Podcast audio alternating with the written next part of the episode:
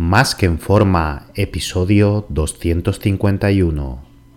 Bienvenidos a Más que en forma con Antonio Yuste, el programa donde conseguirás transformar tu físico y rendimiento para ser tu mejor versión con la ayuda de personas extraordinarias que ya lo han conseguido. Aquí no vas a encontrar fórmulas mágicas, tan solo la información que necesitas sobre nutrición, suplementación deportiva y entrenamiento físico y mental que junto con tu trabajo diario hará que alcances cualquier objetivo que te propongas. Este programa es para soñadores que buscan un mejor físico, para comprometidos a trabajar para conseguirlo, para los que no saben por dónde empezar y para los que llevan tiempo estancados en resultados. Ya estás en el lugar correcto. Tu cambio empieza hoy y ahora.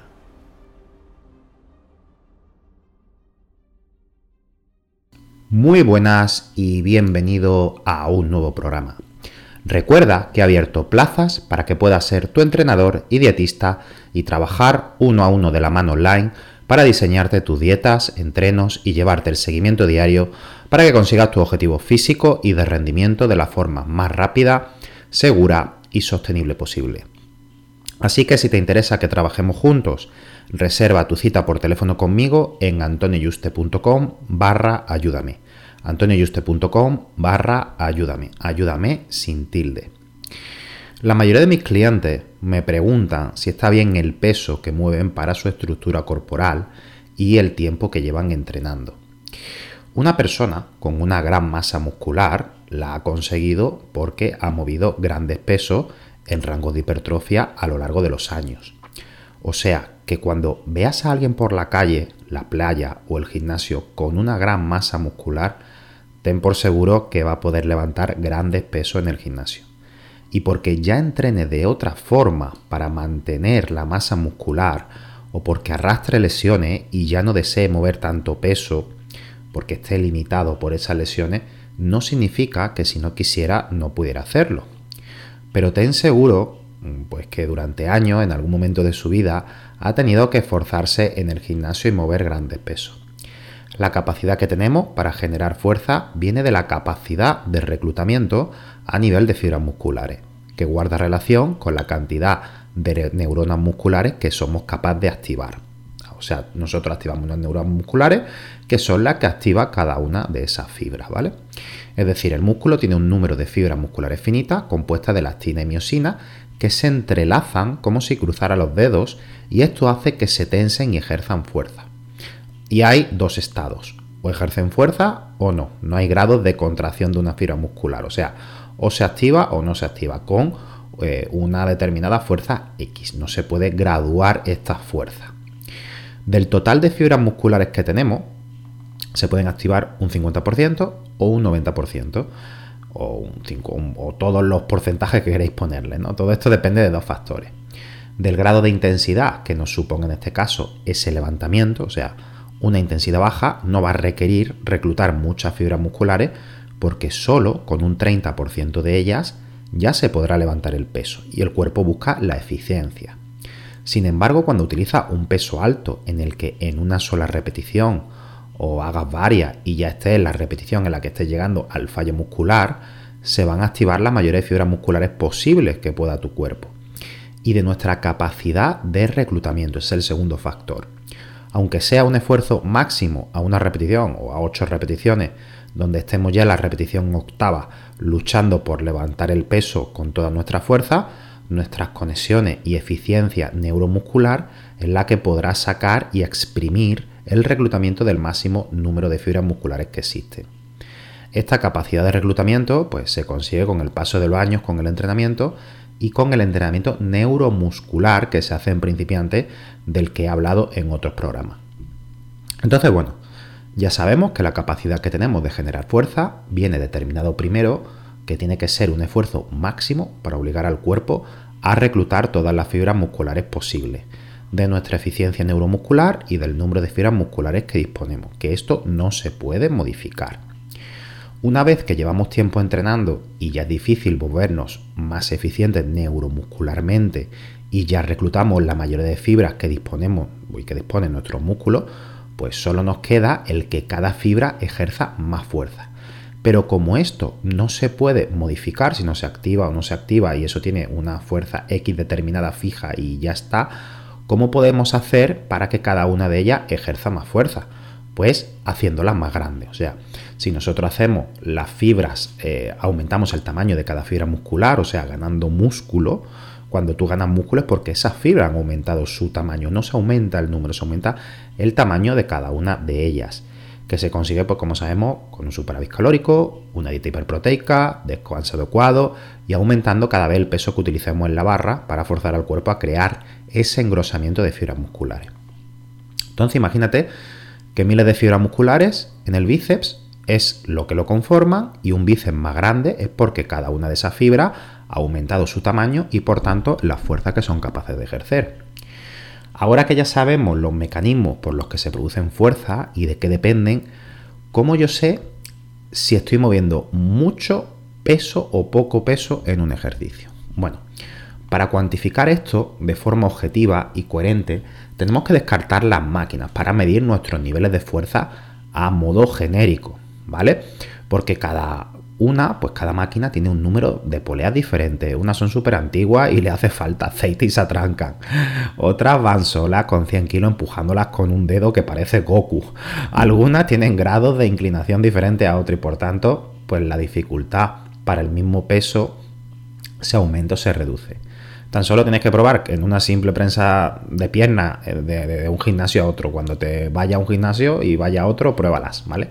En algunos gimnasios, yo por ejemplo, en mi caso personal, eh, puedo hacer 15 repeticiones con 400 kilos mm, relativamente fácil, o sea, podría sacarle más repeticiones, de hecho le tengo que meter más peso, y en otro con 220 sudo sangre para completar esas 15 repeticiones y parece que llevo 500 kilos encima, y es casi la mitad del peso. Por eso las mediciones de fuerza deben hacerse siempre con peso libre. Por eso el powerlifting y la alterofilia se cogen esos ejercicios básicos para medir la hazaña pues, de fuerza de, los atletas. ¿no? Dentro de ejercicios libres hay muchísimo, prefrance, fondo, cool de bíceps, pero para determinar la fuerza máxima, o sea, a una repetición, estos ejercicios son muy difíciles de hacer sin que se trampee el movimiento modificando el ROM, el patrón de movimiento, ¿vale?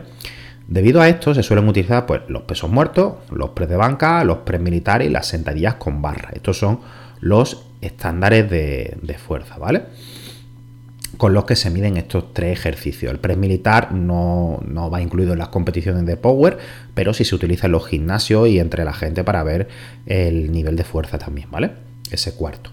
Dejamos fuera muchos músculos, como pueden ser, pues bueno, qué pasa con los brazos, con los gemelos, los isquiotibiales, pero incluso los abdominales, ¿no? Pero a no ser que sea un powerlifter eh, que no suele entrenarnos nunca, algo que ni ellos deben no hacer, si haces buenas marcas en estos levantamientos, bueno, lo más seguro es que tus niveles de fuerza sean bastante buenos en, en el resto sin tener una medida objetiva comparativa. Ahora, ¿Por qué a una repetición? Porque es la expresión de fuerza máxima que se puede expresar, es donde se reclutan el máximo número de fibras que tu cuerpo va a utilizar para el levantamiento, porque es un esfuerzo máximo. Sin embargo, aquí cabe mencionar que una persona eh, puede tener una fuerza máxima mediocre y luego a 15 repeticiones por su composición de fibra, digo 15, como pueden ser 8, como pueden ser 20 o las que sean. Si tiene una mayor proporción de fibra lenta rápida, la mente también influye mucho, conexiones, mil cosas, ¿vale?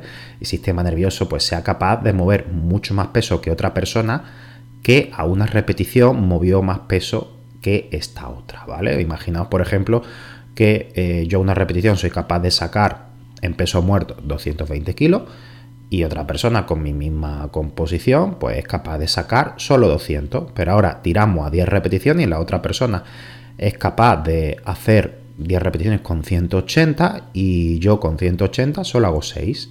Yo soy más fuerte en fuerza máxima y, bueno, en fuerza relativa o no sé cómo llamarlo. Tiene un nombre técnico, pero no me acuerdo ahora, máxima creo que se llama. Eh, pues bueno, será la otra persona, ¿no? Pero bueno, para medir los, niveles de fuerza se suele utilizar la RM, ¿no? La, una repetición. Hay tabla donde se ha hecho 200 kilos para peso muerto 6 repeticiones, bueno, pues te estima cuánto peso moverá una repetición, pero estos son solo orientativas por, por eso anterior que comento varían en cada persona. Pero sí te puede servir como una orientación mm, teniendo en cuenta que hay márgenes de error. Hay personas que eh, peso muerto de 180 kilos hacen 8 repeticiones y con 200 no hacen ni una. ¿Vale? Y según la tabla, pues a lo mejor deberían hacer, me lo estoy inventando, 3 o 4, ¿vale? Eh, entonces, bueno, aquí influyen muchas cosas. Si tienes miedo al peso de cómo te enfrentas, la técnica, mm, las conexiones musculares, si eres capaz de sufrir muchísimo y, reclutar muchísimo, eh, a pesar de que, bueno, de que el levantamiento cuesta mucho, en fin, influyen muchas cosas, ¿no? Yo, atleta intermedio y avanzado, animo siempre a que cada ciertos meses pues vayan viendo cómo evolucionan sus máximas probándose pues, en un día en concreto, por supuesto con un buen calentamiento, pero solo a atletas que controlen muy bien la técnica y lleven tiempo entrenando. Porque a una repetición o mantienes muy bien la técnica, todo el movimiento, o los riesgos de lesión son grandes. Y para eso debes tener una técnica depurada a lo largo de los años de entreno. Sí que es cierto que un principiante, como no va a ser capaz de mover mucho peso, incluso una repetición, el riesgo de lesión, incluso haciéndolo mal, mm, retorciéndote como una lagartija en un peso muerto en una sentadilla, va a ser más difícil que te lesione, ¿vale? Eso no significa que, por supuesto, no te vaya a lesionar, pero el riesgo es menor. Pero para principiantes, pues recomiendo que se prueben de 3 a 5 repeticiones en su lugar. Antes de decir las marcas, que esto es lo último que voy a decir, ¿vale? Eh, hay que entender también, uno siempre debe comparar lo fuerte que es respecto a sí mismo u otra persona, pero de forma relativa, respecto a su peso corporal. ¿Qué significa esto? Bueno, yo por ejemplo, lo, voy a decir con, algo que me pasó el otro día. Yo entré en un bot de CrossFit, que arriba tiene la planta del gimnasio, yo soy el único rarito del, del gimnasio que, bueno, del gimnasio, del bot de CrossFit que no hace CrossFit, que va al gimnasio y soy ahí como no sé, como una especie extraña que miran, que miran de forma extraña, ¿no? Porque es como, este tío, ¿qué hace aquí? ¿Por qué no hace CrossFit, ¿no? Pero bueno, eh, tienen arriba la planta del gimnasio, mm, pero para la 10 pesos muertos, pues no, se puede hacer en la planta de arriba y tengo que bajar y, compartir la planta con ellos, con los practicantes de, de CrossFit para eh, hacer yo mi sentadilla y mis pesos muertos. Entonces, bueno, ellos tienen clases colectivas, pero entre clase y clase es cuando yo aprovecho eh, para hacer eso. Me voy a una sala que tienen abajo y me monto allí la barra y ya está. Entonces, cuando estoy entre sesión y sesión, que hay algunos que se quedan o que también van a entrenar individualmente para mejorar de forma individual, que eso es lo más adecuado, más que entrenar de forma grupal, ¿no? Y que todos hagan lo mismo. Pues se me acercó una chica y me dijo, wow, ¿cuántos kilos? No, ¿cuántos kilos había en la barra cuando ya lo estaba descargando, ¿no? Y le dije que bueno, que había 220 en peso muerto, ¿no? Me dijo que bueno, que jamás ella iba a poder mover eso, que era una barbaridad, que no sé cuánto. Y le dije, bueno, que, que es que ella no se tenía que comparar conmigo por los kilos que yo muevo respecto a los que ella, sino ella tiene que intentar volverse más fuerte que yo respecto al peso corporal de ambos, de forma relativa, ¿vale? No absoluta. Está claro que ella nunca va a pesar pues de 90 a 100 kilos como peso yo, dependiendo del, estado de forma y del nivel de grasa, y que por lo tanto mm, la fuerza el tamaño muscular, o sea, la fuerza va en proporción al tamaño muscular. Y está claro que yo siendo un hombre de, casi 100 kilos, pues ella nunca va a pesar esa cantidad de masa muscular y por lo tanto nunca va a poder mover tanto peso de forma absoluta. Pero si ella con 60 kilos de peso corporal fuera capaz de mover 150 kilos a una repetición en peso muerto, pues sería aproximadamente igual de fuerte que yo con mis 95 kilos, ya que ambos moveríamos pues 2,5 veces nuestro peso corporal en el mismo ejercicio. Incluso ella estaría creo en 2,6 o 2,7, o sea, ella sería incluso un poquito más fuerte que yo, ¿no?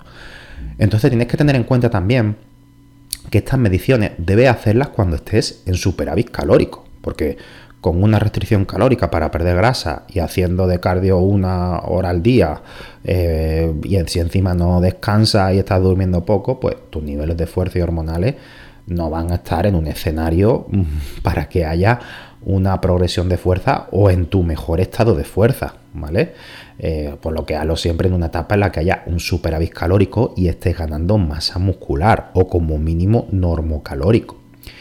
Entonces, bueno, ahora aquí la, nota del examen, ¿vale? Como que se dice. Eh, ¿Qué pesos deberías mover para que seas fuerte respecto a tu peso corporal? Esto siempre es para avanzados que lleven algunos años entrenando. Si lleva un año entrenando o, menos, pues bueno, eh, esto es una barbaridad para ti, porque dices tú, ostras, que estoy muy alejado. Y, pero bueno, si mueves esto con el paso del tiempo, vas a ser más fuerte que el 95% de las personas que entrenan en el gimnasio. Y lo más seguro es que eh, pudiera hacer un buen papel en una competición local de, power, de powerlifting. Esos objetivos que te voy a decir ahora, con una genética media se pueden conseguir. No pienses que tienes que tener una genética muy buena para conseguirlo. Si tienes una genética eh, muy buena y, tienes fuerza de por sí, incluso se te van a quedar cortos. Bueno, vamos a empezar. El primero, el pre de banca, 1,5 veces tu peso corporal. Ahora voy a ir poniendo ejemplo para que lo comprendáis, ¿vale? El pre militar aproximadamente una vez tu peso corporal la sentadilla dos veces tu peso corporal y el peso muerto 2,5 veces tu peso corporal. Esto a una repetición siempre. Vamos a poner mi ejemplo, que suelo pesar unos 90-92 kilos cuando estoy en un porcentaje de grasa de un 8 o un 9%, ¿vale? Bueno, pues debería mover a una repetición 135 kilos en pre de banca, 90 kilos en pre militar de pie, 180 en sentadilla y 225 en peso muerto. Estos valores son incluyendo el peso en la barra. Eh, yo muevo estos pesos, incluso en, algún otro ejercicio, pues bueno, mm, supero con crece esta marca. No, nosotros sigo más, más justito, pero es que llevo muchísimos años entrenando, ¿vale? Haciendo estos ejercicios. Tengo la técnica muy depurada, tengo también unos niveles de masa muscular ya bastante grandes para poder mover estos, estos pesos relativos a mi peso corporal, ¿vale? Las conexiones musculares son muy eficientes, pues es que llevo 24 años entrenando, es que son 24 años. Entonces, si tú llevas un año entrenando o menos y estás alejado, no te desmoralices, ¿vale? Eh, al revés, significa que tienes mucho margen de mejora, por lo que debes sentirte que si tienes todavía margen de ganar fuerza, también lo tienes de masa muscular. Y antes de probarte, te vuelvo a insistir, si no llevas años entrenando y no tienes la técnica depurada, no te pongas a entrenar a una repetición, por mucho que lo vea en los gimnasios los chavales entrenando una repetición, por mucho que lo vea en YouTube y, quieras tener el ego por la nube y ver cuánto peso puedes levantar. A ver si con la tontería mm, te lesionas de por vida por hacer esa auténtica gilipollez y de ego y de subir el, puñetero vídeo a, Instagram, ¿vale? Y te lo digo de, verdad, que es que al final uno parece que una tontería es como quien no sabe pegar y no ha pegado en su vida y se le pone a pegar al, al, ¿cómo se llama? Al, al guante de, de boseo de, de, la... Bueno, el guante de boseo no. Es que como no entiendo de boseo, no sé ni cómo se llama. Es a, donde se le pega, ¿no? el puñetazo en, en la feria, ¿no? Pues si no sabes pegar, pues lo más seguro es que o te rajes la mano o te desgarre el bíceps como le pasó a un, a un amigo que conozco, que no había pegado en su vida nada, estábamos un día en la feria y por hacer la gracia yo dije que no, porque no había pegado en mi vida ni a nadie, ni había practicado boxeo, ni tengo técnica para pegar. Yo, yo dije, oye, mira, yo paso de pegarle a esto porque con la tontería para hacer la gracia, mm, lo más seguro que al final me lesione y me haga daño. Bueno, pues efectivamente, él mm, por su ego y tal, y ya un tío con 40 años íbamos con los niños y le pegó a eso y al final se tiró pues tres meses con el brazo en cabestrillo y con un bíceps desgarrado que lo tuvieron que, operar. Entonces, bueno, por eso te recomiendo que pruebes con, haciendo tres o cinco repeticiones mejor, ¿vale? Que también te dará un valor de progresión y aunque no sea exacto, mira en las tablas cuánto hubieras levantado hipotéticamente a una repetición. Un fuerte abrazo y te espero en el próximo programa.